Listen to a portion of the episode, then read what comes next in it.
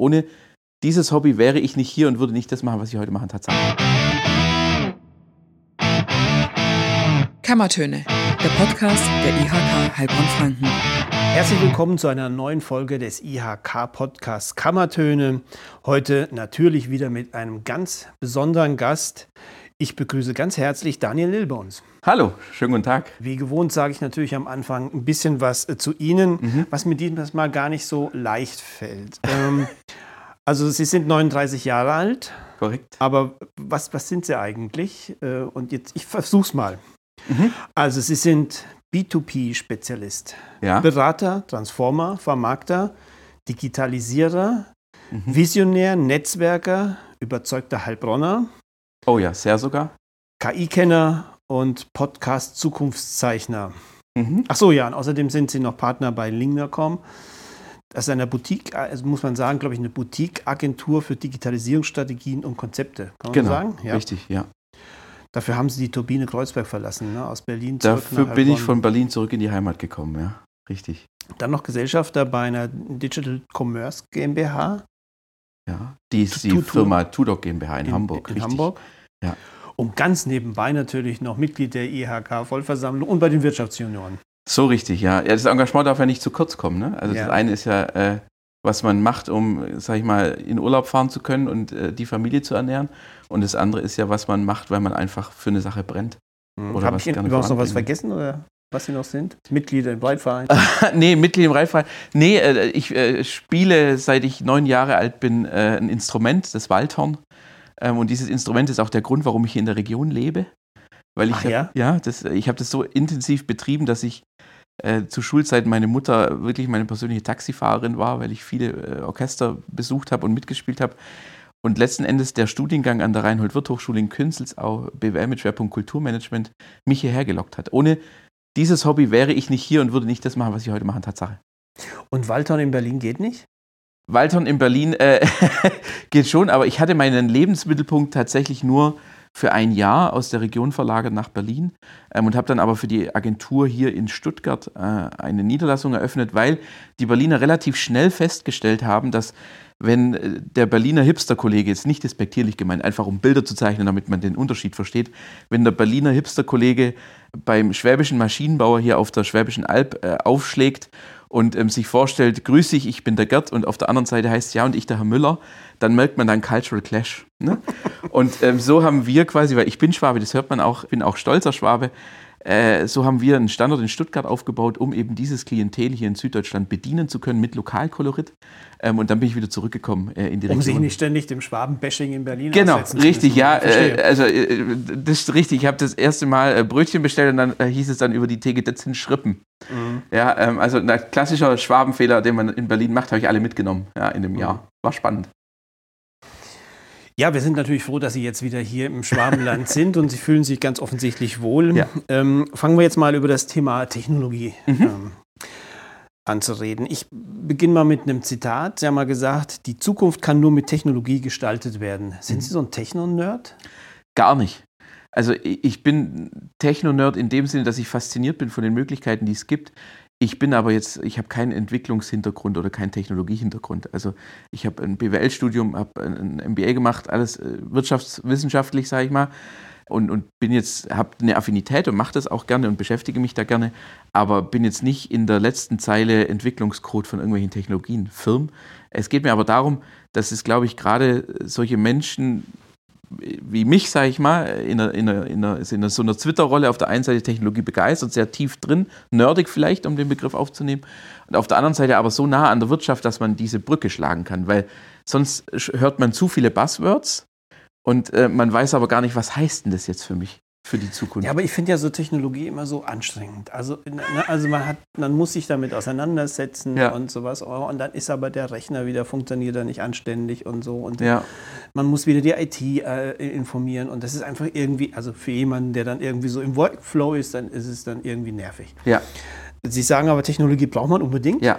Und ähm, das heißt, ist das für Sie so ein bisschen Mittel zum Zweck oder ja. muss es sein oder so? Und jetzt müssen wir gucken, was wir daraus machen? Äh, was heißt, muss es sein? Ich meine, wir, wir, können, wir können uns ja vor der, vor der Entwicklung, die da draußen in der Welt stattfindet, können wir uns ja nicht verschließen. Und was wir ja sehen, ist, dass wir in immer schneller werdenden Entwicklungszyklen sind. Also wir haben früher angefangen, die erste Errungenschaft, die Dampfmaschine. Dann irgendwann ging es darum, dass Schienen gebaut wurden. Und dann sehen wir, dass die letzten Jahrzehnte die Entwicklung gar nicht mehr so sehr in Heavy Metal, also dass wir nicht irgendwie neue Maschinen erfunden haben, sondern dass es immer stärker in Software, in Technologien ging. Ne?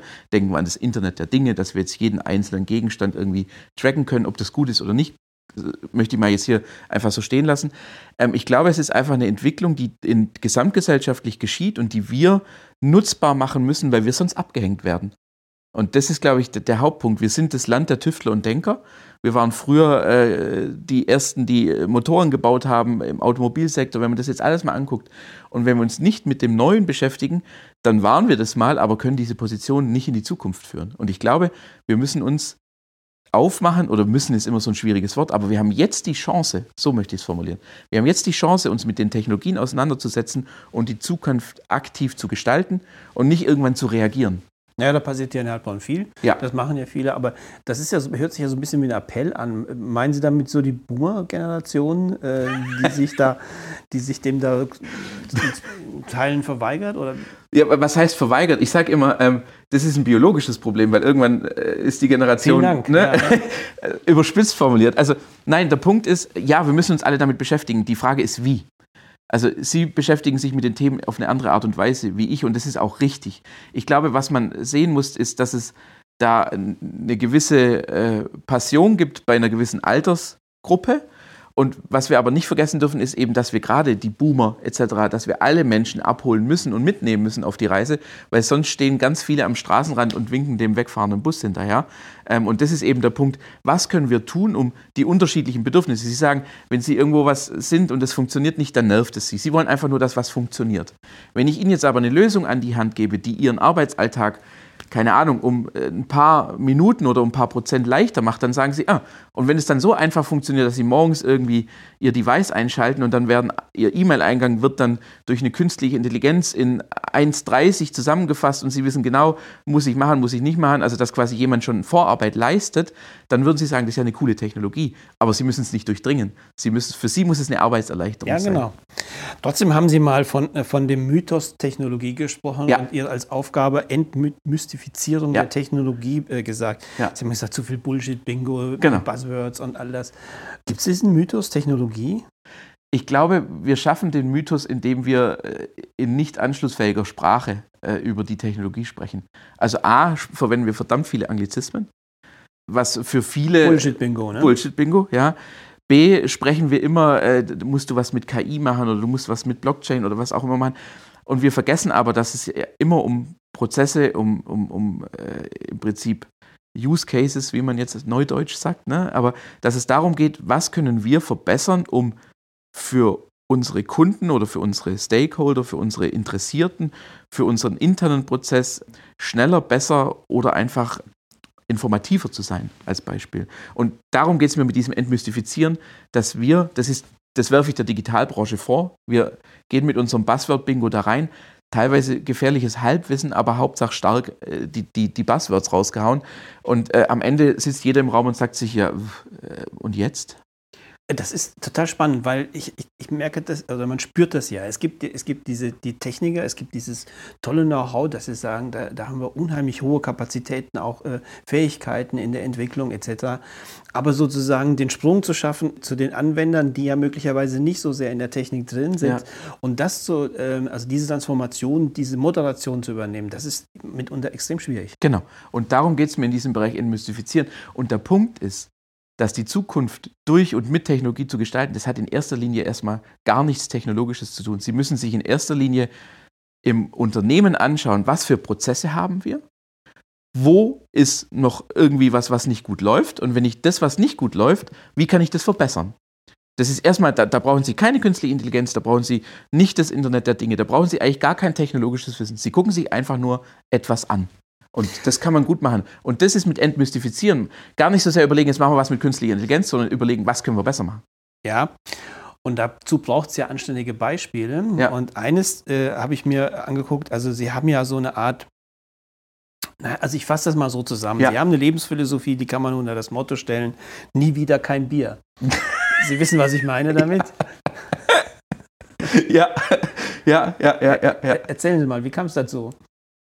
Zu nie wieder kein Bier. Ja, das ist also der Automat. ja, ähm, äh, da war halt im Endeffekt äh, die Idee, dass wir eben genau uns angeschaut haben, was ist oft ein Problem. Wenn Sie in einer Agentur sind, dann ist oft das Problem, also ich will jetzt gar nicht davon sprechen, Obstkorb, Getränke etc., aber oft ist das Problem, wenn etwas aus ist, was eine freiwillige Leistung ist, dann stört's. Und ähm, aus dem Grund haben wir äh, uns eben überlegt, wie können wir diesen Prozess besser machen. Und dann haben wir gesagt, na eigentlich ist doch clever, wenn nicht jeden, alle zwei Tage irgendjemand ins Lager läuft und schaut, was ist noch da, sondern wenn wir dieses, diese Bestandsanalyse technologisieren. Also durch Sensorik, durch Gewichtssensoren, durch ähm, äh, optische Sensoren und einfach jemand immer 24 Stunden, sieben Tage die Woche, der ist nie krank, der, der hat nie Husten, der, der ist irgendwie nie äh, weg, muss zum Arzt oder so. Ähm, einfach Und trinkt kein Bier. und trinkt selber kein Bier, also ist immer nüchtern und überwacht es. Und so haben wir dann im Endeffekt einen Prozess entwickelt, aber der initiale Auslöser war Getränkeknappheit, die wir nicht früh genug erkannt haben. Dann waren am Abend sind noch ein paar Kollegen zusammengesessen, das ist ja oft Mehrwert stiften, wenn die dann diskutieren, dann war das Bier aus und dann war gleich schlechte Stimmung. Und wir haben uns aber den Prozess angeguckt und haben uns dann überlegt, wie können wir ihn lösen. Und dann waren Sensoren ein Mittel zum Zweck. Der andere Mittel hätte auch sein können, dass wir jeden Tag jemanden durchschicken äh, würden und sagen, jetzt zählst du bitte und meldest uns das. Haben Sie nur ansatzweise eine Ahnung, welche Massen an Menschen Sie jetzt für neue Technologien begeistern können mit dieser Idee? Ja, und das ist eben der Punkt. Das geht auch um Entmystifizieren. An diesem Beispiel, ja, kann man auch, kann, geht auch für jeden zu Hause. Wenn man zu Hause ist und irgendwie die Bierkiste und dann sagt die Bierkiste, pass mal auf, ich habe gesehen, am Wochenende ähm, hast du ein kleines Grillfest. Ähm, mit dem Bestand, den du heute hast, hast du Schwierigkeiten. Wäre doch mega. Haben Sie sich das patentieren lassen?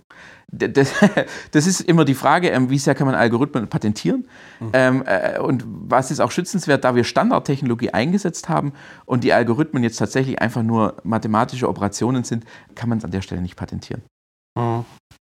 Ich habe noch ein anderes Thema gefunden. Global Social Intranet. Mhm.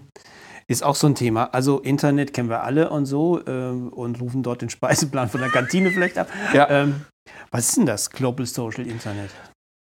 Da geht es im Prinzip darum, dass man eben nicht nur den Speiseplan abruft, sondern dass man diese interne Kommunikationsplattform nutzt, auch zur globalen Vernetzung der Kolleginnen und Kollegen. Weil das ist ja gerade auch pandemiebedingt, ähm, wo ja vieles in den virtuellen Raum auf einmal ja, gewechselt wurde, was man vorher nicht sich vorstellen konnte. Und da ist es im Endeffekt, wir alle sind irgendwo auf sozialen Netzwerken, sei es jetzt äh, im privaten Facebook oder Instagram oder im beruflichen LinkedIn oder Xing, ähm, sind dort unterwegs wie selbstverständlich. Warum bringt man diese Idee nicht in ein Unternehmen, was global aktiv ist, dass sich dort die Menschen austauschen, vielleicht auch zu einer gleichen Disziplin zusammenfinden und eben nicht irgendwie nur sich alle äh, Vierteljahr die Quartalsansprache des Vorstands anhören, sondern wirklich in eine Interaktion miteinander treten und dort sich austauschen und im Endeffekt dadurch ein Global Social Intranet entsteht, wo ich auch dann private Dinge teile, wo ich aber zum einen auch einfach die Menschen kennenlerne und die sich verbinden auch. Und das auch einen Artikel kommentieren. Jemand postet was, sagt, hey, guck mal, hier haben wir ein tolles Projekt intern gemacht, wie wir zum Beispiel betriebliche Gesundheitsförderung gemacht haben. Und dann heißt, ah, super, können wir das vielleicht adaptieren und dadurch eine Diskussion entsteht. Oder jede Nation, jede Religion stellt vor, wie sie bestimmte Feiertage feiern. Dass man auch lernt voneinander, dass man Kulturen zusammenbringt. Was ja, sonst fliege ich in irgendein Land und gucke mir das mal an, aber so kann ich es quasi asynchron, immer dann, wenn ich möchte, wenn ich Zeit habe, erlebbar machen, ja, weil ich es dann konsumieren kann, wenn ich möchte und nicht immer physisch präsent irgendwo sein muss. Und das ist eben die Grundidee, dass man virtuell eine Plattform schafft, auf denen die Menschen natürlich in einem beruflichen Kontext agieren, sich aber auch auf einer rein persönlichen, emotionalen Ebene auch austauschen können. Spannend, also vor allen Dingen, ich frage mich, wir sind ja schon, schon länger in der Globalisierung unterwegs. Das heißt, wir haben ja auch hier in der Region sehr viel global agierende Unternehmen und Weltmarktführer und, und, Mhm. und.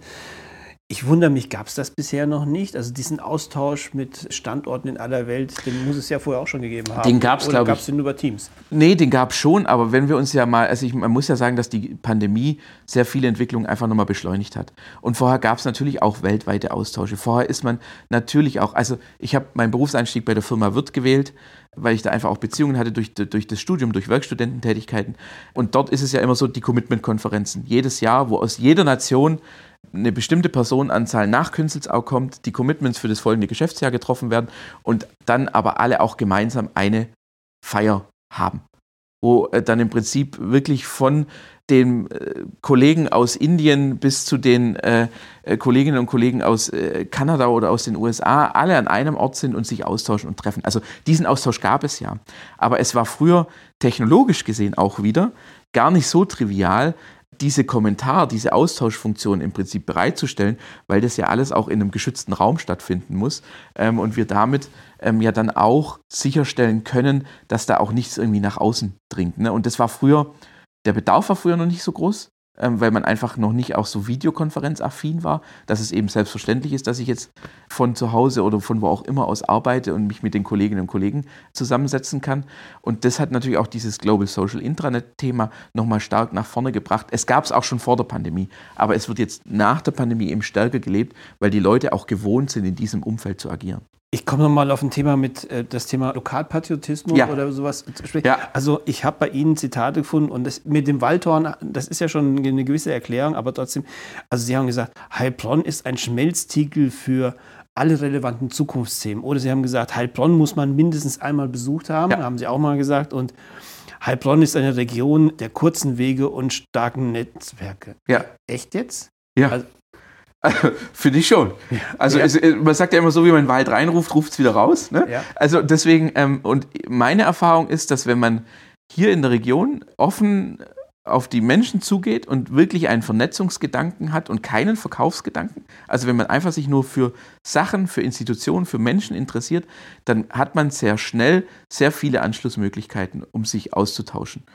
Und ich bin, glaube ich, schon der Meinung, dass das dass wir hier etwas Einzigartiges haben, dass wir auf der einen Seite eine unglaublich starke Industrie haben, ne, die Region der Weltmarktführer etc., dass wir auf der anderen Seite aber natürlich auch, gerade wir hier in Heilbronn, ein sehr, sehr starkes, äh, ja, wie sagt man, Mäzenatentum, möchte ich fast nennen, ähm, eines Dieter Schwarz erleben dürfen, der einfach auch ein Lokalpatriotismus, der ist immens höher als meiner, ähm, aber der einfach vieles möglich macht, was in anderen Städten, in anderen Regionen nicht möglich ist. Und eben nicht nur tolle Eventhallen baut, sondern eben in Bildung investiert. Also nicht nur in Steine, sondern auch in Köpfe. Und das schafft eben eine Kombination, die ich einzigartig finde. Und dann ist es eben so, dass wenn man abends auf einer Veranstaltung ist irgendwo, dass man sich dann immer wieder mit neuen Menschen vernetzt, austauscht und dann im nächsten Moment wieder ein Zusammenhang irgendwo auftaucht. Äh, und das finde ich ist hier einzigartig. Wenn Sie in Berlin, war ich ja auch äh, ein Jahr lang unterwegs ähm, und war da auch auf, auf vielen Veranstaltungen, auf vielen Meetups, da findet schon auch Vernetzung statt. Aber es ist ein, eine andere Tiefe. Ähm, also, also, mit Blick auf was hier bei KI und ja. EPI passiert, ist das, müssen die Berliner noch auf der Landkarte nachgucken, wo Heilbronn. Äh, ich glaube inzwischen nicht mehr. Hm. Ich glaube teilweise schon noch, weil äh, da sind wir einfach auch mit unserer demütig und bescheidenen Art ähm, wahrscheinlich äh, an der einen oder anderen Stelle nicht forsch genug dass wir einfach nie, nicht laut genug trompeten. Aber ich sag mal, wenn äh, jetzt äh, alles so weitergeht und, und die ETH Zürich noch an den Bildungscampus kommt, wir ja jetzt schon mit den ganzen Firmen, Porsche, Wirth, Schunk, ähm, EBM äh, Papst, die sich jetzt in, in den, in den EPI haben. Und wenn wir dann auch noch die, die internationalen Universitäten wie Stanford oder ähnliche sehen, wo es ja auch schon ähm, den ein oder anderen Kontakt gibt, wenn die alle hierher kommen und hier an einem Thema Zukunft mit KI natürlich der Schwerpunkt. Aber ich glaube, in Zukunft wird nichts mehr ohne KI irgendwie funktionieren können an der einen oder anderen Stelle. Ähm, und wenn wir das, wenn dann alle mal physisch auch hier sind, ich glaube, dann, dann spätestens dann hat man eine Wirkung, die sich sehen lassen kann und wo wir uns nicht verstecken müssen. Wunderbar, eigentlich schon ein hervorragendes Schlusswort. Ich ja. möchte aber eins mal, äh, die sind ja so äh, ständig unterwegs und machen ja. vieles und fangen auch viel Neues an. Was kommt denn jetzt als nächstes? Können Sie schon verraten oder? Da, kann, kann ich verraten. Ja, das nächste ist, ich selber habe eine Leidenschaft im Bildungsbereich. Ich habe seit elf Jahren einen, einen Lehrauftrag an der Hochschule Heilbronn. Den haben wir eben vergessen, sehen Sie? Den haben wir vergessen, richtig, ja. Ähm, und diesen Lehrauftrag ähm, werde ich jetzt, äh, wie man so schön sagt, institutionalisieren. Das heißt, ähm, ich bin äh, jetzt auch ganz frisch, deswegen äh, haben Sie das auch noch nicht rausfinden können. Das ist noch nicht äh, offiziell quasi verkündet auf meinen Kanälen. Ich bin jetzt Perspektivprofessor an der Hochschule Heilbronn. Das bedeutet, oh, da gratuliere ich, ja. Dankeschön, dass ich ähm, zum einen äh, eine, eine Professur, wenn man so möchte, innehabe an der Hochschule. Jetzt habe ich aber eines nicht, nämlich einen Doktortitel, der mich zu einer Professur befähigt, jetzt rein formal von den Kriterien her. Und der zweite Teil dieser äh, Perspektivprofessur besteht eben darin, dass ich an der Technischen Universität München promoviere und in drei Jahren, solange geht dieses Programm, die Promotion durchziehe und dann in drei Jahren, wenn alles gut funktioniert, einer, einer Berufungskommission mich stellen darf und mich für eine Professur an der Hochschule Heilbronn bewerben darf. Ja. Wunderbar. Herr Professor in Spee, ich bedanke mich ganz herzlich Ich danke Ihnen. Für dieses wunderbare Gespräch. Das war sehr aufschlussreich. Und ich denke, das war nicht das letzte Mal, dass wir voneinander und miteinander gesprochen haben. Ich hoffe doch. Und wir äh, hören uns dann wieder, wenn Sie die Promotion. das machen wir spätestens. Ja. Also wünsche Ihnen alles Gute dazu. Bedanke mich auch bei Ihnen fürs Zuhören. Das war die Kammertöne der IHK Heilbronn Franken. Ich sage bis zum nächsten Mal.